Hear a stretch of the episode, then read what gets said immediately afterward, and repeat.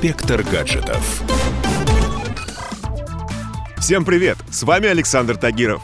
И сегодня я могу сказать «наконец-то». Наконец-то очереди за новыми айфонами ушли в прошлое. Ни продрогших людей на раскладных стульях, ни палаток во дворах, ни трогательного автобуса для желающих погреться.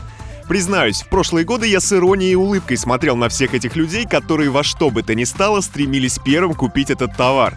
Товар, так сказать, первой необходимости. В этом году посмеяться мне не удалось. Так в чем же причина? Айфоны потеряли свою популярность? Давайте разбираться.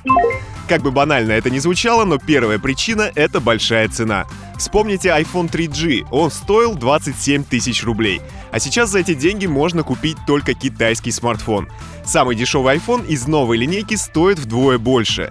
При средней зарплате в 38 тысяч рублей это, конечно же, много. Но лучше всего в России, как ни крути, продаются бюджетные устройства, которые стоят в районе 10 тысяч. Плюсом к этому стоит отметить еще тот факт, что мировые поставки iPhone упали почти на 12% во втором квартале этого года. А вот у Samsung и Huawei подросли, и не только у них. Хорошие результаты показывают Nokia, Vivo и китайский бренд Realme.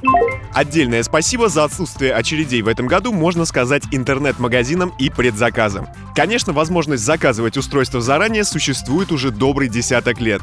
Однако в этом году россияне наконец-то ее распробовали и поняли, что мерзнуть на улице вовсе не обязательно. То же самое касается и интернета. iPhone можно заказать онлайн, его доставят вам домой или в офис бесплатно или за небольшую плату. Плюсом ко всему, гаджеты наконец-то начали завозить в локальные магазины. Если вы любитель повертеть смартфон в руках перед его покупкой, то тащиться в центр города во флагманский салон больше не обязательно. Признаюсь честно, я очень надеюсь, что начиная с этого года спекуляции на яблочных гаджетах канут в прошлое. Еще неделю назад на сайтах объявлений можно было заказать серый iPhone из другой страны, разумеется, с огромной переплатой. Там же ушлые предприниматели предлагали за бешеные деньги места в очередях. И суммы доходили до полумиллиона рублей. Apple, конечно, любит ажиотаж вокруг своих устройств, но это все-таки перебор. Поэтому в Россию начали завозить крупные партии, перестали создавать искусственный дефицит новых смартфонов и нагонять толпы. Сейчас Apple пытается меньше зависеть от продаж смартфонов, поэтому ажиотаж стал уже невыгоден корпорации. С 2012 года производство смартфонов было главным бизнесом, который приносил большую часть денег. Но в последние годы Apple решила от этого уйти и подрастить прибыль от других товаров и собственных сервисов. С вами был Александр Тагиров и до новых встреч в нашем высокотехнологичном будущем. Пока!